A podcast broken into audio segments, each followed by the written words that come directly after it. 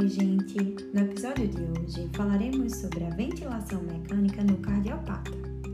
Os objetivos da ventilação mecânica no paciente cardiopata são adequar a oxigenação e a ventilação, assegurar o débito cardíaco e alcançar saturação periférica de oxigênio igual ou maior que 94% por meio da menor fração inspirada de oxigênio.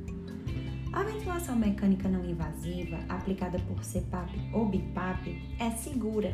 Ambas as modalidades têm efeitos semelhantes. São eficazes na prevenção da intubação orotraqueal e devem ser aplicadas como forma de suporte ventilatório durante o edema agudo pulmonar. A monitorização do débito cardíaco é sugerida no paciente cardiopata portador da SDRA, em ventilação mecânica, com o objetivo de adequação volêmica e otimização hemodinâmica. A retirada da ventilação mecânica no paciente cardiopata segue as recomendações do paciente não cardiopata e deve ser gradual, podendo ser realizada em modo de pressão suporte, o PSV.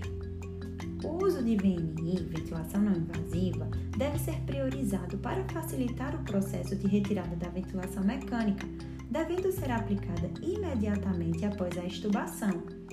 Na ventilação mecânica no paciente cardiopata submetido à cirurgia, deve-se utilizar um volume corrente de 6 ml por quilo de peso predito na modalidade volume controlado, ou uma pressão inspiratória suficiente para manter este mesmo volume na modalidade de pressão controlada. Aplicação da PIP durante a anestesia geral é recomendada para associar-se à melhora da oxigenação e prevenção na formação de atelectasias. Na indução anestésica, recomenda-se a utilização de fração inspirada de oxigênio de 100% para assegurar oxigenação adequada durante a realização da intubação. Recomenda-se frações de oxigênio necessárias para manutenção da saturação periférica de oxigênio acima de 94%.